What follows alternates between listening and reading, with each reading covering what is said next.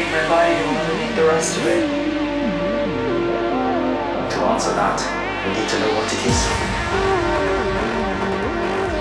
CPH1, CPH1, CPH1, CPH1.